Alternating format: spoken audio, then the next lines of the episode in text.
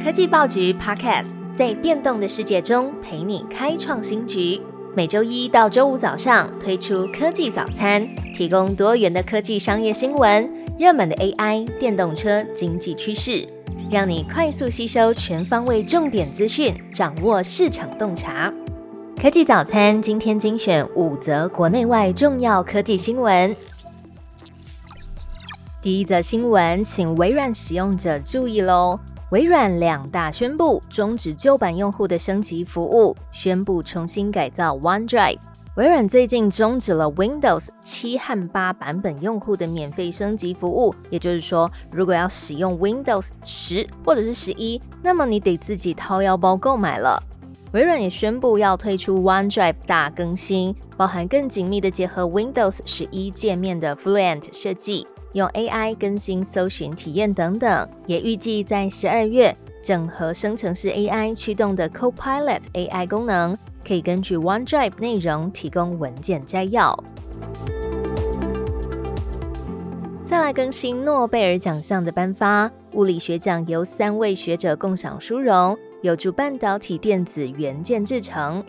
二零二三年诺贝尔物理学奖得主揭晓，由法国学者雅古斯蒂尼、匈牙利、奥地利学者克劳斯、瑞典学者吕利耶共同拿下这个奖项。他们的实验为人类提供了探索原子和分子内电子世界的新工具。实验产生以元秒，也就是 attosecond 为计算单位的极短光脉冲，证明这些光脉冲可以用来提供原子和分子内部过程的图像。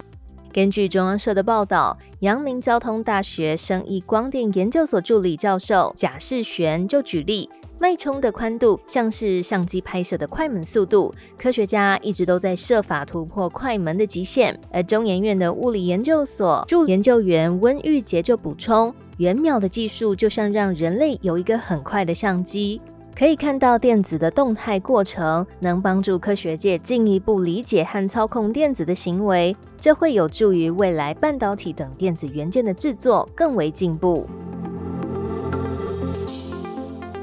接着要关注到的就是半导体产业的变化，地缘政治将影响半导体。IDC 报告预估，台湾制造的市占率将会下降。IDC 国际数据资讯最新的研究报告显示。在各国的晶片法案还有半导体政策的影响之下，晶圆制造还有封测产业的全球布局将会出现变化。联合报就报道，IDC 亚太区半导体研究负责人暨台湾总经理江方院表示，地缘政治的因素形成了强大的推力还有拉力，使得半导体的产业链进行新一波的区域转移。各个国家都会更加注重自身供应链的自主性、安全性和可控性。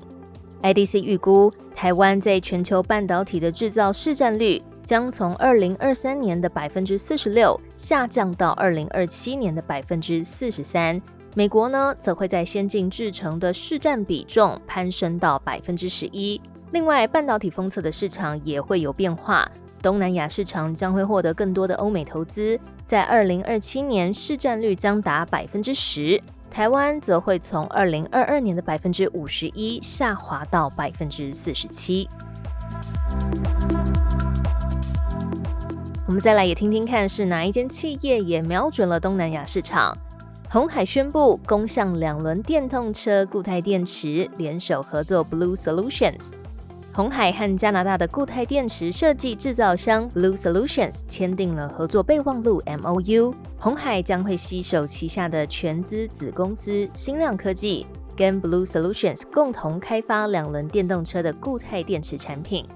红海表示，Blue Solutions 创新的环境温度 Gen 4的技术。结合新量的先进电池材料，预料可以发挥优势的互补效果，提供未来不同电动车客户产品的性能优势。根据全球知名的管理顾问公司 McKinsey 预估，全球的两轮车市场价值在二零二九年会达到两千一百八十亿美元，年均增长率为百分之八点七。主要的增长动能会来自于电动机车。而 Blue Solutions 和红海的合作，首先就是要瞄准印尼市场，因为印尼设定在二零三零年前，电动机车的数量要达到一千三百万辆。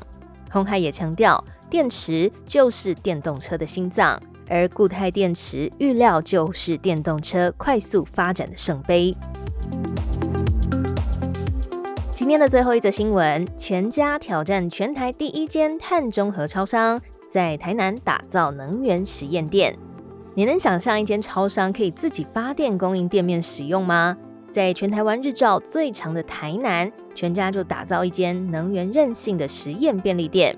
这家位在台南安平区的超商部署了太阳能板，产出的绿电使用量占全店用电量的百分之六。如果发生停电的时候，会自行维持基本的营运，包含自动门、监视器、收银系统、基础灯光，还有空调，都还能正常的使用三小时。也因此称这个系统叫做孤岛电力。系统更聪明的是，可以在离峰的时候储存电力，在尖峰的时候释出电力。每个月大概可以省下一成的电费，也降低了大约五百公斤的碳排量。而且电源呢，可以透过 IOT 的能源管理系统。监控店铺的整体用电量，如果用电接近满载的时候，系统会主动降载空调，还有灯具、灯光照明会在夜间时段自动降载三到四成。商店外也同时设有电动车的充电桩，符合目前台湾的电动车市场九成以上的充电需求，同时也保留未来扩充成为双向充电桩的可能。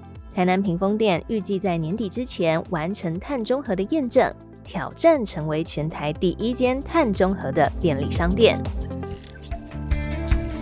最好听的科技新闻都在 Tag Orange，锁定科技早餐，为你快速补充营养知识，活力开启新的一天。